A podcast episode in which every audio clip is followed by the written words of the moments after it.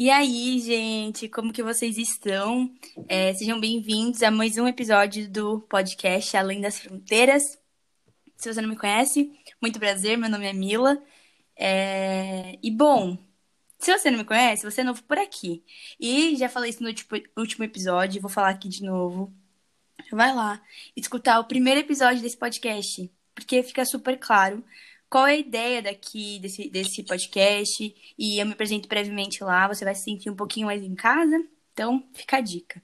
E, bom, se você não é novo, se já está escutando esse podcast aqui há algum tempo, seja bem-vindo também a esse quarto episódio. Hoje eu, nós teremos uma convidada muito especial, a minha amiga Luma. A Luma é minha amiga há muito tempo já, a gente se conhece desde muito nova. E ela mora fora do país, ela faz medicina na Argentina. E é, eu acho que a gente tem muita coisa, assim, coisas que eu converso com ela, a gente se entende muitos aspectos. E como eu já falei sobre imigração semana passada, nada mais justo do que trazer ela aqui hoje. Então, pode se apresentar, amiga. Oi, gente. Eu sou a Lu Mistela. Para mim é um prazer estar participando desse podcast. Espero que eu possa contar um pouquinho para vocês sobre o meu processo de mudar de país e como está sendo ainda né, processo que eu estou passando e que eu possa inspirar vocês. Bom, eu tenho 20 anos e atualmente, como a Mila já falou, eu estou morando em Buenos Aires, na Argentina. Já fazem três anos que eu estou morando aqui. E eu morava em São Paulo. Eu morei por 16 anos em São Paulo, porém eu nasci em Brasília. Então, quando eu tinha menos de dois anos, eu me mudei para São Paulo. Bom, eu já estou no terceiro ano de medicina da faculdade aqui da UBA, mas é, é, o terceiro ano da faculdade em si, porém eu já fiz um ano antes da faculdade que chama CBC, que é o Ciclo Básico Comum. Aqui eu vou desenvolver isso mais um pouco mais para frente, mas não tem vestibular aqui. A gente tem um CBC, que é esse um ano, dependendo da pessoa, pode ser menos ou mais tempo, que você faz antes de ingressar na faculdade. Uhum. É isso aí. Miga, o que eu acho muito engraçado, né? Você falou assim, é, eu tô desde muito nova em São Paulo, mas eu não nasci lá. Então a imigração está presente na sua vida há muito tempo. Eu falei no episódio anterior que existem dois, no significado de imigração no nosso dicionário, tem dois aspectos. Tem o, o, o para você mudar para o exterior, né, para o estrangeiro, para outro país, ou para você se mudar dentro do seu próprio país. Isso é bem comum no Brasil. Eu falei que a parte da imigração, uma parte da imigração que faz parte da minha vida não é só esse negócio de mudar para fora do país, que é o mais sei lá, é, o que às vezes eu abordo mais, mas está na minha vida desde muito tempo, desde sempre, assim, porque minha mãe se mudou da Bahia para São Paulo e a minha avó veio da, da Europa para cá. Então, isso já está bastante tempo presente na sua vida, né? Sim, esses dias eu tava. Tem um, um pouco tempo, tem pouco tempo assim que eu me mudei de apartamento. E esses dias eu tava aqui com meus pais fazendo os cálculos. Eu já me mudei oito vezes de casa. É muita coisa. Tipo, para uma. Eu, conhe... eu tenho vários amigos que nunca se mudaram, nasceram e vivem ainda na mesma casa. Uhum. E para eles é muito difícil entender, tipo, como que é esse processo de se mudar tantas vezes, né? É, eu também tenho esse processo de mudança, tipo, enraizado, porque eu nasci em Brasília. E em Brasília, a maioria da população não, não é de Brasília, pelo menos da primeira geração de Brasília, né? Porque é uma cidade construída. Então, a, ma a maioria do, das pessoas que foram para Brasília foram para construir a cidade e vieram de diferentes partes do Brasil. Então, uhum. meus avós de parte de pai, meu avô era carioca e minha avó era baiana. E de parte de mãe, meus avós eram mineiros. Então, tipo, eu tenho uma mescla bem grande é, na família, né? Meus pais, que já são a segunda geração já nasceram em Brasília. E, bom, quando, quando, era, quando eu era pequena, a gente se mudou para São Paulo. Uhum. E quando a gente estava morando em São Paulo, acho que depois de uns 7, 8 anos, eu morava na capital, a gente se mudou para Osasco. Então, de Osasco, eu vim é. para Buenos Aires. Então, é eu amo. Osasco, sério, a gente é do Osasco, de Osasco pro mundo, sério. Exatamente. Acho que muitos dos ouvintes daqui sabem do que eu tô falando. do que a gente tá falando. Mas é isso. Então, miga, uma coisa assim, né? Pulando um pouquinho dessa parte da imigração, que faz parte da nossa vida, da nossa raiz. É, fala um pouquinho como que foi esse processo, da onde surgiu a Argentina na sua, na sua vida, se sempre foi um sonho seu estudar fora do país. É, como foi esse processo da Argentina, medicina na Argentina? Me fala um pouquinho. Então, eu sempre fui muito. Eu sempre quis fazer medicina, né? Mas sempre quis estudar medicina no Brasil. Nunca tinha, expandido assim minha visão para estudar fora. É, para mim era USP, Unicamp, Unesp, ali, que eu queria. Uhum. E eu dei uma, eu lembro que eu tava dando uma olhada assim para estudar fora, mas era muito caro assim, e tipo totalmente fora da minha realidade. Então eu falei, bom, vou ficar aqui mesmo. Eu até era aberta para sair de São Paulo, estudar em outras universidades públicas fora de São Paulo, mas particular nunca fez parte da minha realidade. Estudar numa faculdade particular, sempre de medicina, sempre foi fora daquilo que eu vivia, né? Uhum. Então, é... no final de 2017, eu estava terminando o ensino médio e estava estudando para os vestibulares, estava naquela loucura de todo domingo ter uma prova diferente. Olha, fiz... gente, só um PS. A, a Luma, ela passou um pouquinho antes do que eu essa temporada, mas como a gente se conhece há muitos anos, eu e a Luma, a gente sempre estudou muito. E nossos amigos sempre falavam, nossa, vocês estão sempre estudando, vocês nunca podem sair.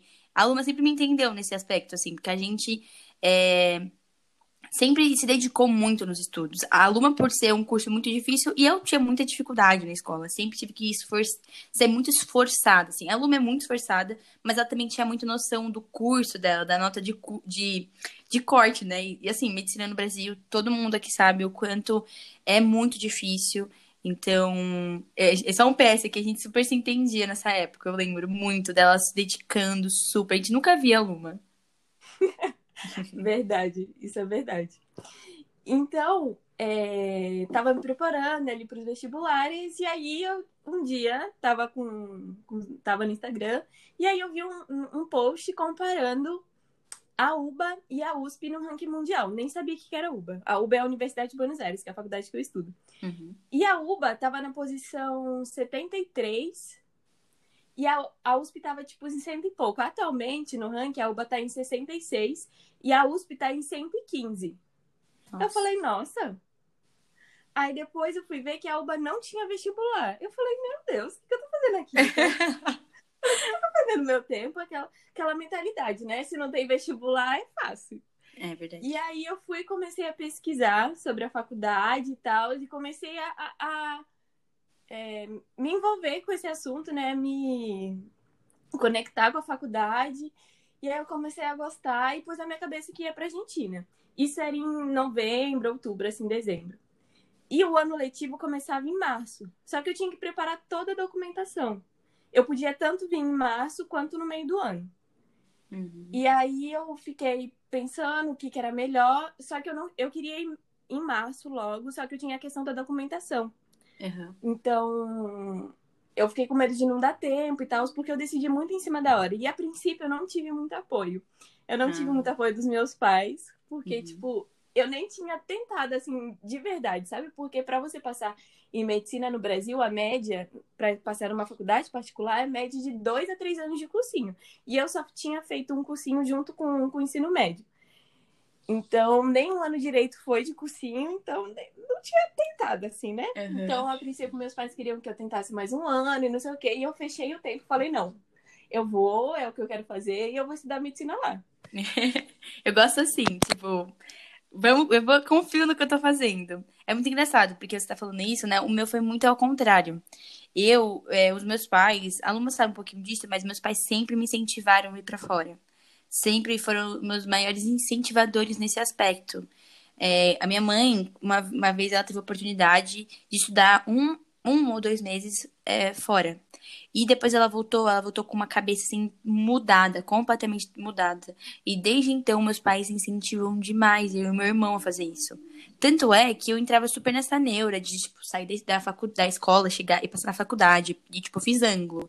É, eu tinha total essa pressão de tipo tem que passar na USP, tem que passar no Unicamp, tem que passar na Unesp. As mesmas faculdades que a Luma falou eram as únicas possibilidades na minha cabeça. Tipo, nunca entrou na minha cabeça, tipo, fazer uma particular. Não, nada disso. Não entrava na minha cabeça. E eu me sentia menos por isso. E, e aí eu lembro que tava, eu tava terminando o terceiro ano, assim, fiz cursinho durante o ensino médio também, assim como a Luma. E meus pais, minha mãe falava assim: Meu, vai para Portugal, faz fazer direito lá. É, eu tinha decidido que ia fazer direito e tem muita fama, mas eu nunca quis ir pra Portugal. E a minha mãe falava, tipo, não, vai pra lá, vai pra lá. Então é muito engraçado, porque dependendo da família, assim, vai ter contextos totalmente diferentes. Tipo, é, os seus pais tipo, falaram, não, fica aqui em São Paulo. E meus pais não, falaram, nossa, não tem nada a ver, vai embora daqui. Sim, com certeza. Antes de eu tomar essa decisão, descobrir sobre a, a UBA, minha mãe sempre me, me falava de estudar medicina em Cuba também, porque é muito famosa a medicina de Cuba. Uhum. E aí eu ficava, não, não sei, não sei o quê. E aí elas também sempre falavam para eu estudar espanhol, porque eu tinha uma tia que estava morando aqui, ela morou um tempo aqui na Argentina e depois foi pro Paraguai. Ela falou para eu vir passar um tempo aqui e eu nunca gostei de espanhol. Eu acho que eu nunca paguei tanto a minha língua, né? eu sempre odiei o espanhol do colégio, entendeu? Nunca gostei de espanhol. Uhum. Só estudei inglês e o espanhol para mim, tipo, de lado, assim. Minha mãe sempre falou, estuda espanhol, estuda espanhol. E eu nunca quis, né? Mas tive que estudar na, na marra, né? E aí, voltando pro processo, né, de como Sim. foi vir pra cá. Desculpa, Então, gente, eu- fecha parênteses aí, porque eu sempre vou abrindo esses parênteses, assim, porque tem muita. É muito, eu gosto muito disso, porque é, eu trouxe a Luma justamente por isso. A gente. é, as duas moram fora, as duas viveram esse processo bem parecido, mas ao mesmo tempo a gente tem pontos super divergentes, né? Histórias diferentes. E por isso que eu quero fazer esses parênteses aqui comparando um pouco. Mas pode continuar aí, amiga. Aí eu fui desenvolvendo essa relação com a faculdade, fui pesquisando, fui. Eu não tinha, não conhecia ninguém assim que tinha vindo pra cá, né? Nenhum amigo próximo assim para auxiliar nesse processo. Então eu fui na cara e na coragem e comecei a procurar assessoria, que é até com que eu trabalho hoje, que é toda essa parte de documentação, de fazer matrícula na faculdade, a assessoria trabalha com isso. Ela vai te ajudar em todo esse processo. E eu fui comecei a pesquisar e tudo isso sozinha, assim, ainda, porque minha mãe não botava muita fé que eu ia realmente ir, sabe? Tipo, ela tava Uhum. deixando eu fazer e depois ela via que fazia também. E aí eu fui, fui ajeitando a documentação e não sei o quê, e eu falei, bom, se a documentação ficar pronta, eu vou agora no começo do ano. Mas se não ficar, não ficar, eu vou no meio do ano e vejo o que eu faço nesses seis meses. Aí, beleza. A documentação ficou pronta. é, e aí, tipo, já tava tudo pronto. Eu tive que me emancipar. Eu acho que a Mila também se emancipou pra ir. Uhum. Porque eu tinha 17 anos na época. E meus pais ficaram muito preocupados com isso também, né? Tipo, e 17 anos e eles não iam vir comigo, não sei o quê. Mas deu tudo certo. E, bom, eu vim pra cá em fevereiro de 2018. E minha tia tinha uns amigos aqui que moravam aqui em Buenos Aires. E eles abriram a porta da casa deles para eu morar com eles. Então, eu morei seis meses com uma família e eles eram chilenos. Então, eu aprendi muito do espanhol com eles. Foi como eu peguei realmente a língua, sabe? Porque até hoje eu vejo brasileiros que estão aqui há três, quatro anos e têm um espanhol horrível, que ficam no portunhol, assim, e Uhum. não desenvolvem. E legal. aí eu consegui pegar bem o espanhol com eles. E aí depois, no meio do ano, meus pais se mudaram pra cá também. Uhum. É, hoje mora eu, minha mãe, meu pai e meu irmão aqui. Meu irmão faz colégio aqui em Buenos Aires. Então, foi um processo que não me envolveu somente a mim, mas sim a toda a minha família. Todo mundo aqui viveu esse processo e tá vivendo esse processo da imigração, né? Uhum. E, Miga, deixa eu te perguntar uma coisa, assim, é, voltando um pouco nesse, nesse, nessa decisão e, e, tipo, coisas que você teve que organizar, correndo. É, o que que, eu sei que isso tem um pouco a ver com o seu trabalho, né? O que que você acha, assim, que é o mais difícil? É, por exemplo, pra mim, quando eu fui pra Portugal, né? O que é mais difícil na Europa é aluguel, arrendamento, que a gente chama lá. É muito difícil. Porque tem golpe, assim, de pessoas, tipo, realmente burla na internet. Tem lugares horríveis, você não tem noção do lugar, da, tipo, da localização, es- no, né, se é perto da faculdade ou não, se é um bairro bom ou não. E foi um grande problema pra mim. Se não fosse minha madrinha da faculdade, que inclusive é um abraço pra Gia aqui, ela, eu não, eu não sei o que eu faria, assim. Ela me ajudou, ela super me indicou.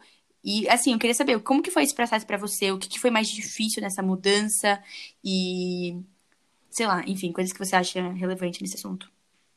Eu vou falar não da minha experiência, porque eu morei na casa de uma família, então não tive que me preocupar com isso. Mas aluguel aqui também é o tema mais complicado também. Primeiro porque é muito caro o aluguel aqui. É muito caro, assim, entre aspas, assim, é mais ou menos o preço de São Paulo, e aluguel em São Paulo também é muito caro. Sim. Então, e os apartamentos aqui são muito velhos. Buenos Aires é uma cidade que tem uma arquitetura linda, mas é uma arquitetura muito antiga. Então, os apartamentos são muito velhos. É, dá muito problema no sistema de gás, no sistema de água. O apartamento que eu, eu me mudei no final do ano passado. E aí a gente chegou aqui, umas duas semanas que a gente estava aqui, teve que quebrar os canos tudo da cozinha, porque começou a inundar o apartamento da vizinha Nossa. embaixo. É, aqui é, faz muito frio, né? Então a gente tem um sistema de, de calefação a gás. Uhum. Então é tudo a gás, a água é a gás. Tipo, eu tenho uma amiga que o. A gente fala o calefon, né? Que é um, um sistema a gás que esquenta a água da casa toda. Uhum. E fica um foguinho dentro aceso. O da minha amiga explodiu. Caraca. Não, se você. A pessoa que tá morando aqui em Buenos Aires, que ainda não teve um problema com o gás, é porque ainda não tá morando em Buenos Aires. que, não, que não passou o perrengue de tomar banho frio, porque deu, desligou o negócio lá e não sabia ligar de novo. Entendeu? Dá muito problema. Uhum. E aí é um tema muito complicado, né, com aluguel? Principalmente porque tem alguns brasileiros aqui que, tipo, realugam um apartamento o que não uhum. pode. Uhum, e aí acaba sim. sendo mais caro. E eu não tive que passar por esse processo de escolher apartamento é, só para mim, né? Ou escolher uma vaga de apartamento. E tem isso também, né? Muitas pessoas têm um problema na convivência. Porque acaba sendo mais barato você alugar uma vaga. Então, tipo, sei lá, você pega um apartamento e de dois quartos e cada um fica com um quarto. Ou aqui é muito comum ter, tipo, duas, três pessoas num quarto também. Então, Uhum. Eu vejo muitas pessoas próximas a mim e também meus, nossos assessorados que têm problema com aluguel. Sim. Cara, é muito engraçado, porque se repete todos os aspectos que você apontou aqui. Lá na Europa é a mesma coisa. Acho que porque a gente mora, morou em São Paulo, né, muito tempo, e a gente, tipo, morava com nossos pais, a gente não tinha noção dessas coisas. Desde aluguel, né, então de preço. Cara, você mudar para São Paulo é muito caro. Eu tava falando isso com a minha prima ontem, assim, que ela falou: ah, é, um, é mais barato você morar lá do que aqui, você comparando. Por mais que o euro seja caro, por mais às vezes que o peso, não sei quanto que é o custo de vida em Buenos Aires, às vezes você, a gente fica comparando, comparando, mas a gente vai ver mesmo na ponta do lápis, às vezes sai mais barato. E, assim, de aluguel, enfim, de custo de vida. Mas os problemas foram os mesmos. Então, lá os apartamentos, lá em Lisboa, os apartamentos são super velhos, caindo aos pedaços. Tem esse mesmo problema de calefação. Então, é, lá, lá em Portugal, Portugal é um país que não é muito preparado para o frio. Muita gente, é uma, acho que uma das populações que mais passa frio. Isso é uma pesquisa ano passado, que mais passa frio na Europa. Então, é, as casas não são preparadas, você sente muito frio, a sua energia fica. A energia é muito cara, né, lá em Portugal. E aí no inverno aumenta demais a conta de luz, porque tem que usar um ou dois aquecedores. Eu uso dois aquecedores no meu quarto no inverno. Então. E brasileiro também dá subloca apartamento, que também dá uma dor de cabeça. Então, assim, acho engraçado, porque por mais que um é na América do Sul e outro é lá na Europa, os problemas são iguaizinhos. Mas. Muito parecido. É, exato. Mas legal, amiga. E o que, que eu ia falar agora? Então, é, como é que é. Como que, tipo, o que as pessoas acham que, além dessa parte de, né, de Buenos Aires, o que, que as pessoas precisam saber especificamente sobre medicina na Argentina? O que, que você acha sobre isso? Bom, acho que o primeiro ponto é abrir a mente sobre estudar fora do Brasil, né? Estudar, principalmente estudar na América Latina principalmente no meio da medicina, existe um preconceito muito grande em estudar medicina em outros países, assim, da América do Sul, sabe? Porque uhum. existem muitos brasileiros também que vão para o Paraguai e também acho que para Bolívia, que vão estudar. E aqui na Argentina também um monte de brasileiros. Não existe só a UBA de faculdade. Aqui em Buenos Aires só tem a UBA de pública, mas existem outras faculdades particulares. Tem, tipo, por exemplo, a Barceló, que a mensalidade é 800 reais, mais ou menos. Nossa. Isso não é nenhuma escola no Brasil, em São Paulo. Exatamente. Não, é muito barato. E se, existem faculdades, tipo, a, tem a faculdade austral aqui, que é a melhor faculdade particular da América Latina, que a mensalidade é tipo 2.600. Aonde você paga 2.600 para estudar medicina? Na melhor faculdade. Não, é, não paga. É muito barato. Existem outras faculdades públicas também, é, mas em outras cidades daqui, tipo La Plata, Mar del Plata, Rosário, que também tem muitos brasileiros. Então é você procurar e se, se informar. O primeiro passo é dar um Google. tudo que é aquilo que a gente quer, a gente pode dar um Google. O Google tem resposta para tudo, sabe? Tipo, eu costumo uhum. falar que quando a gente tem um sonho, a gente tem que dar um Google, porque é, é a melhor forma da gente se informar. Então, o primeiro passo é se informar e abrir a mente. O segundo é ter consciência que só porque não tem vestibular não significa que não é fácil. A maioria dos brasileiros vem com a mentalidade, vem estudar na UBA e só porque não tem vestibular, acha que vai ser dois palitos para passar na faculdade, não é assim. Aqui tem o CBC, que é o ciclo básico comum, que são seis matérias básicas, assim, é Introdução à Sociedade-Estado, que é História da Argentina, IPC, que é Pensamento Científico, que é mais lógica, essas coisas, é... Matemática, Matemática, Biologia Celular, Biofísica e Química. Então você faz essas matérias, que geralmente se faz em um ano, mas tem muita gente que faz em mais tempo e não tem problema, você pode fazer em dois, três anos, e depois você começa a faculdade. E não é fácil. Aí, ah, antes disso, você tem que fazer a prova de proficiência de espanhol. Pelo menos a UBA, ela exige que você fale espanhol. Então, ela pede, tipo, é o CL, que é tipo o TOEFL, só que de espanhol, que é o nível intermediário, que é o nível B2. Então, você uhum. sim ou sim tem que falar espanhol. Não adianta vir no portunhol que nem começar a faculdade você pode. Nossa, importante saber isso, hein? É. Então, é só porque não tem vestibular não significa que é fácil. Uhum. Muitos brasileiros vêm para UBA e não dão conta do CBC e acabam indo. Não é que não dão conta, mas, tipo. É... Às vezes a faculdade não é o perfil desse aluno, então muitas vezes vão para uma faculdade particular que tem um processo de ingresso muito mais fácil hum. e mais curto também. Sim. E a, outro ponto muito importante é que aqui na Argentina a gente não compete com as outras pessoas. Como no vestibular é uma grande competição. É tipo quem tira a maior nota. É, sempre a gente vê o, o outro vestibulando como uma pessoa que está concorrendo por uma vaga junto com você, porque existe um número limitado de vagas. Aqui não existe um número limitado de vagas. Você passou pelo CBC, você entra na faculdade. Nossa, isso é muito legal, hein? Sim. Então, tipo, aqui a gente fala que a gente tem que competir com nós mesmos. Porque é você conseguir tirar nota e aprovar. Uhum. Então, é... até a faculdade, né, tem um problema de superlotação. Porque existe, tem muita gente na faculdade. Porque não tem essa restrição, res... restrição de vagas, né? Uhum. Então, eu acho que é um conceito muito interessante, porque a Argentina é um país que está passando por uma crise financeira muito grande, é, passa por crise, né? A Argentina é bem cíclica, assim. As coisas se repetem bastante. Uhum. E, e sempre existiu a educação pública e gratuita de qualidade. É, a Argentina pode estar no, no fundo do poço que vai ter faculdade pública para todo mundo. O que acontece é que sim, a UBA pode dificultar a sua entrada. Então, é, desde quando eu cheguei, eu vi que ela está colocando mais normas para restringir. E ela tá certa, porque é uma faculdade de renome internacional e ela precisa ter um, um certo limite, assim, sabe? Sim. É...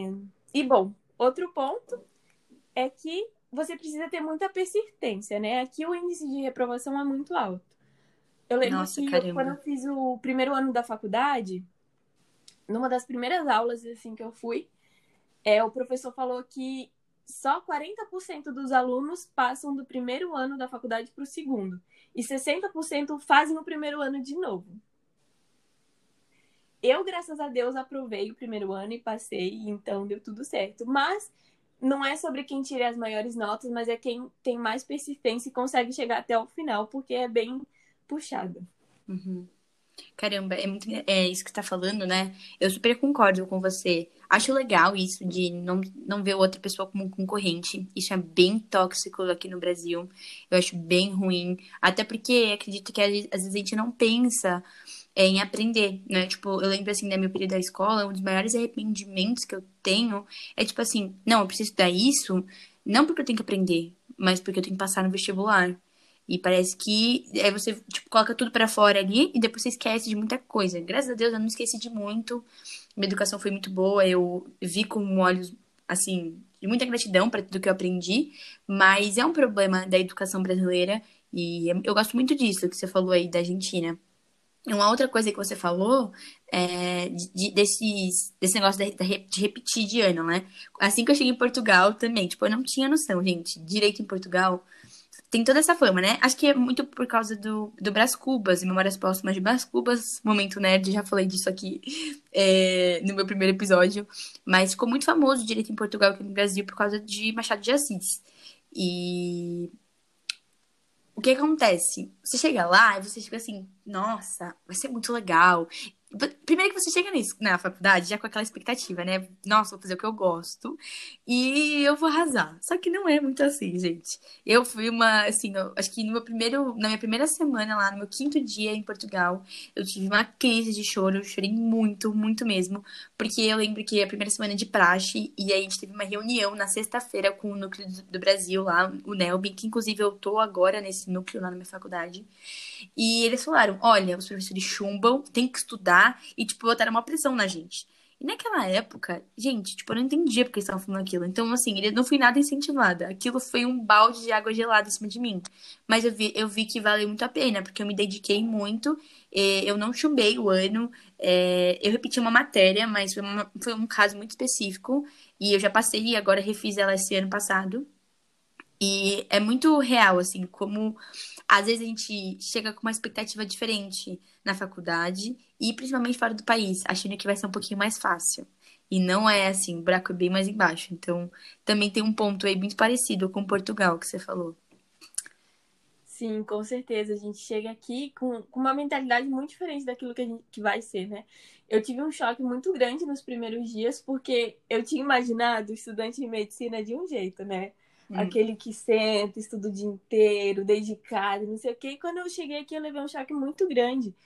Porque tem muito brasileiro aqui, e tem muito brasileiro que vem aqui que nem vocação para fazer medicina tem, sabe? Tipo, veio aqui porque é status fazer medicina, então não tem vestibular, já tô dentro da faculdade. E não é bem assim. Então eu levei um choque muito grande, porque principalmente nos primeiros anos é, da faculdade, principalmente no CBC, tem muita gente que não quer nada com nada. E aí eu fiquei, meu Deus, é isso que eu quero mesmo? Eu quero. Será que eu sou assim também? Uhum. Então a gente tem que ir moldando assim a nossa visão. Sim. Então, acho que é isso para introdução aqui. Nossa, introdução não, né? Mas eu gostei muito desses tópicos que a gente falou. E, gente, a gente preparou uma coisa legal, que é tipo bate e volta de faculdade fora do país. Porque eu e a Luma, né, a gente tem, como vocês perceberam, a gente tem muitas coisas em comum. Então, é, a primeira pergunta que eu tenho para você, amiga, é o que, o que você mais gosta de fazer faculdade fora do país? Tipo, nessa oportunidade. Eu gosto muito do fato de eu estar realizando um sonho que no Brasil estava completamente fora da minha realidade, assim. É, eu não ia ter a oportunidade de estudar medicina tão cedo, né? Ia ter alguns anos de cursinho aí ainda pela frente. E como eu falei, faculdade particular estava completamente fora do meu alcance. Uhum. E outro ponto que eu já falei aqui do que eu mais gosto é esse fato, né? Que a educação aqui ela sempre vai ser gratuita e de qualidade. E, é uma prioridade aqui na Argentina. É um, pro argentino é um orgulho muito grande a UBA, sabe? Tipo, eles têm muito orgulho da UBA, porque eles têm uma faculdade de renome e sempre vai existir isso da educação ser gratuita. Que legal. Eu acho que o que eu mais gosto de fazer faculdade fora é que eu posso conhecer, tipo, lá na Europa tem um programa que chama Erasmus. Então você conhece gente de, tipo, de, de, de, muitos países ali na Europa. Você tem contato com pessoas muito diferentes. E dentro de Portugal, por mais que seja um país muito pequeno comparado ao Brasil, você vê pessoas muito diferentes. Então tem a diferença do português continental para o português das ilhas. Eu gosto muito disso, de ter contato com culturas e pessoas bem diferentes que pensam muito diferente de mim. Eu gosto muito desse, disso, assim, de morar fora. E porque me traz bastante independência, né? Traz muita maturidade. Acho que para você também deve ter sido um ponto. Sim, esse ponto também de conhecer pessoas de vários lugares. A Argentina, ela tem. Em cada esquina se escuta um idioma diferente, sabe? Tipo, na faculdade tem muito chinês, chileno, boliviano, é, venezuelano, colombiano, tem bastante colombiano. Então a gente conhece pessoas de várias nações assim na faculdade. E também é, eu conheci várias pessoas de regiões diferentes do Brasil, sabe? Tipo, eu tenho amigo do sul, do norte, do nordeste, de todas as regiões do Brasil. Coisa que, tipo, se eu tivesse morando no Brasil, em São Paulo, eu não ia conhecer metade dessas pessoas, dessas regiões que eu, que eu que aqui eu conheço, né? Uhum. É, eu gosto muito disso, de poder, tanto de faculdade, né, que é o que a gente está vivendo agora, mas mesmo até um intercâmbio, curto período até longo, isso é uma oportunidade gigantesca, porque faz a gente crescer muito. Às vezes a gente, enfim, é uma coisa que eu gosto de falar muito, né? Não posso ficar até prolongando aqui, mas acrescenta muito na gente como uhum. ser humano. Mas um outro, uma outra pergunta que eu tenho para fazer para você é o que você menos gosta, amiga? Então, é... no processo da gente vir, de estar tá aqui, a gente conhece muita gente, a gente se cruza com muita gente. É... Eu conheço gente que eu conheci desde quando eu estava lá no Brasil, escolhendo a faculdade, não sei o quê, que eu me conectei com pessoas que estavam com o mesmo objetivo de vir para cá também. E a gente se cruza com muita gente aqui na Argentina. Não sei como é que é lá em Portugal, mas é, aqui a gente vê principalmente os brasileiros, né? A gente se une bastante, entre aspas, né? Porque a quantidade de brasileiro caloteiro que tem aqui. É.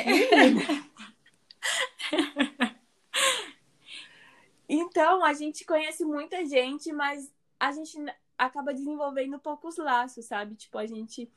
É, como a gente se identifica mais com as pessoas estrangeiras do que com os próprios argentinos e fazer amizade com os argentinos não é muito fácil porque eles são bem mais frios que os brasileiros, assim, mas, tipo, quando você faz uma amizade com a Argentina, eles são, tipo, seus amigos de verdade. Eles são muito leais, assim, um com os outros. E geralmente os argentinos, eles já têm um ciclo de amigos dele, que eles já têm amigos desde a infância, não sei o quê. E eles são muito próximos com os amigos. Então, acaba que esse ciclo deles é um pouco fechado. E aqui uhum. tem uma coisa que a, a faculdade aqui, ela não tem uma turma fixa. Tipo, no Brasil, as turmas de medicina, tipo, tem número, são super unidas, tipo, estão junto desde o começo até o final da faculdade, não sei o que, e não tem isso aqui. Porque a faculdade é em cátedras, ou seja, as matérias são. Como é que eu explico cátedra? É tipo. São cadeiras, assim, é, e uhum. cada cátedra tem um, um direcionamento diferente. Então, cada ano, em cada matéria, eu estou cursando com uma turma diferente. E como o índice de reprovação aqui é muito alto, é, você acaba que você está num ano e a pessoa que você estava estudando ficou para trás, ou caiu uma cátedra diferente em outra turma. Então, fica difícil você estabelecer laços com, com esse ter que estar sempre trocando de turma, sempre estar conhecendo gente nova. Uhum. Entendi. É, é um pouquinho parecido isso em Portugal, tipo, de turma, assim. Lá a gente chama de cadeira também, é, a turma sempre é a mesma, mas a subturma vai trocando. Então, tem mini turmas dentro dessa grande turma, que são tipo 300 alunos, mais ou menos. Então, você acaba perdendo contato com algumas pessoas ou não. É, mas acho que é um pouco diferente. Os portugueses, eu tem muita gente que vai discordar disso aqui comigo, mas eu acho eles bem abertos para os brasileiros, assim, tipo, não para os brasileiros, para novas amizades. Tem problemas com brasileiros? Tem. A gente sofre muito, tem muito problema, não sei como é isso na Argentina, se tem esse rolo de, tipo, um pouquinho de. Não sei, não falei xenofobia, porque acho uma palavra bem forte, mas um pouquinho de preconceito, enfim. Não sei como isso funciona na faculdade na Argentina. Em Portugal, tem xenofobia sim. Dentro da minha faculdade, eu nunca passei, tipo, preconceito direto. Mas é porque eu tenho facilidade de adaptação. Tem gente que não tem tanto essa facilidade, essa resiliência, esse jogo de cintura. Então acaba não se, não se tipo, criando contato, vínculos com portugueses. E é bem, e como eu falei, né, tem os portugueses continentais, tem os portugueses das ilhas. Então, eu criei amizade com muito mais portugueses das ilhas do que os continentais. Mas eu não tenho um padrão para isso. Como que é isso lá na Argentina? Então, aqui tem bastante xenofobia, mas em geral, os argentinos eles são muito curiosos assim sobre a gente, sabe? Tipo, o Brasil tem uma visão muito errada dos argentinos, sabe? A gente vê os argentinos é, de uma forma mais pejorativa do que os argentinos vê a gente. Os argentinos, eles gostam do brasileiro e a xenofobia aqui, ela tá, tá dirigida também aos brasileiros, mas também aos outros imigrantes que tem aqui, né? Venezuelano, é, tem muito haitiano aqui, nigeriano, que vem para trabalhar, que vem em uma situação mais precária, assim, sabe? E o brasileiro, Sim. geralmente, quando ele vem para cá, ele vem para estudar, ele não vem para sei lá, trabalhar, sabe? Então tá muito relacionado com isso. Na faculdade, eu já escutei vários casos de xenofobia, principalmente com a língua, com o idioma. Porque hum. é, o argentino, ele não entende o portunhol. Não dá para você se virar no portunhol. É, se você fala a palavra com acento diferente, eles realmente não entendem. Tem gente, acha, tem gente que acha que é tipo. Eles estão fazendo sacanagem. Às vezes pode até ser, mas eles realmente não entendem quando você não fala a palavra certa. Assim. Então, isso acontece muito na faculdade, porque a gente tem provas orais, então às vezes dificulta uhum. a comunicação entre o aluno e o professor. Uhum.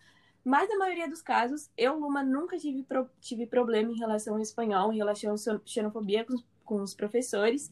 Sempre fui muito aceita, assim, e consegui, assim, me relacionar bem com eles. Uhum.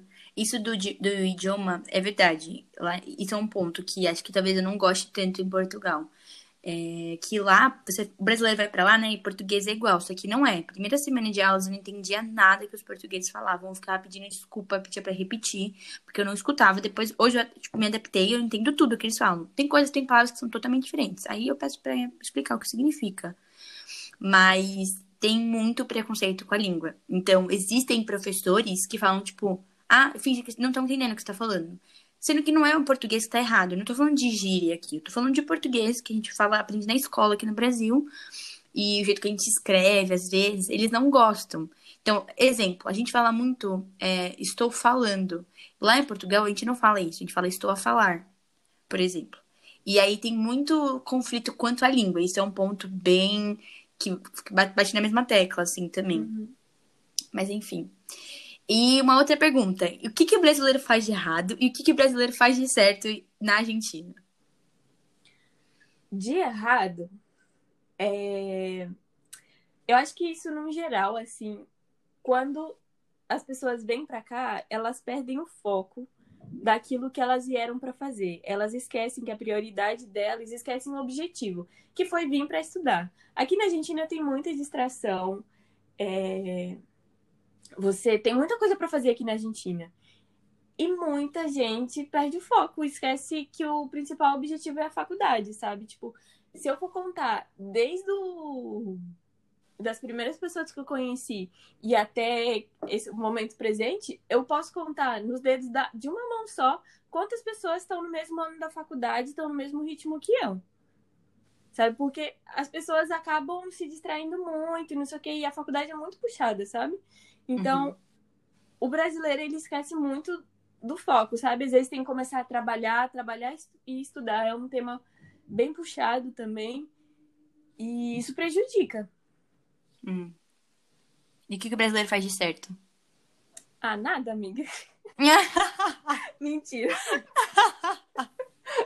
polêmica, polêmica. Não, o brasileiro, ele é muito esforçado, assim, sabe? É, os alunos brasileiros, quando eles pegam assim para estudar de verdade, são bem esforçados. Eu vejo que aqui na UBA a gente tem as provas são bem diferentes da do Brasil, né? É, a gente tem as provas tem as provas parciais que são tipo correspondentes de cada parte da matéria que você cursou e a prova final que é o conteúdo da matéria do ano todo. É muita matéria. E essa prova final, você pode dar ela, tipo, mais pra frente. Dá pra você dar, tipo, ela no final do outro ano, bem mais pra frente. E os argentinos é muito comum, a gente fala que é colgar, que é tipo, colgar em espanhol é de pendurar. A gente fala, ah, eu colguei tal matéria, significa que eu tô não estudei direito ou não preparei, e aí eu, a gente fala colgar os finais, que significa que você deixou ele para muito mais para frente. E é muito comum os argentinos colgar os finais. E hum. isso pra gente já não, sabe? Tipo, eu, eu nunca colguei um final, assim, o máximo que eu deixei para fazer foi eu tinha que dar um em dezembro e dei em fevereiro, assim. Mas é uhum. é muito comum na Argentina, tipo, eles deixaram os finais para depois. E o brasileiro já nem tanto, assim, sabe? O brasileiro, ele, tipo, são, são esforçados, correm atrás. Entendi. Eu acho que, agora falando um pouco de mim, do ponto de Portugal, o que eu acho que o brasileiro faz de errado, muitas coisas também. Olha, é, mais uma coisa que eu falei no meu podcast anterior, que é ficar no seu gueto. O brasileiro faz muito isso, e é, isso não é só o brasileiro e todos os povos. Eu entendo que tem esse, essa identificação. Então, os latinos na Austrália ficavam todos juntos. Era uma tendência. Os chineses ficavam todos juntos. Era uma tendência. Mas isso é muito feio, isso é muito chato. O, o, por que, que os locais tendem a criar esse preconceito e esse ranço mesmo, esse, sabe, esse não querer contato com os estrangeiros, é, geralmente é por causa desses guetos que a gente acaba criando.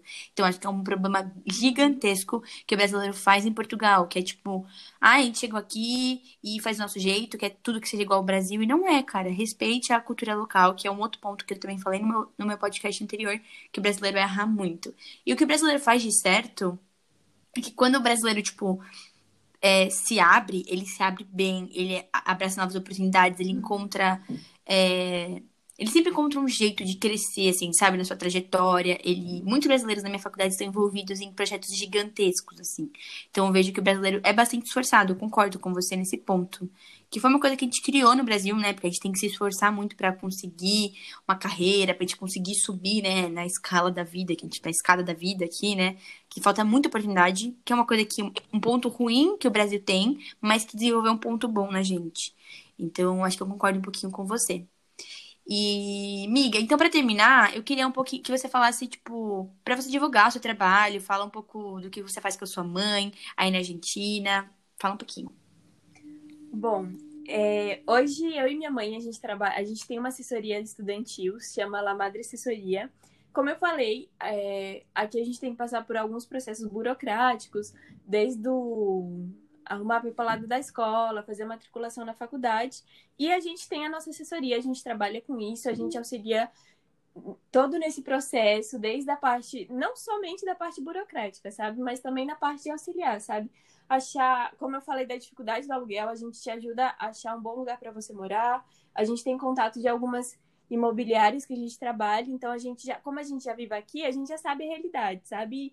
E a gente é, tem o objetivo de ajudar mesmo as pessoas que vêm para cá, sabe? É, a uhum. gente é, leva para andar de metrô, ensina como se locomover na cidade. E é essa parte de transmitir as nossas experiências, né? Que isso não, não tem Google que mostre né, as experiências que cada um vive, né? É o conhecimento de vida. Exato, eu concordo muito. Você, vocês construíram uma vida aí já.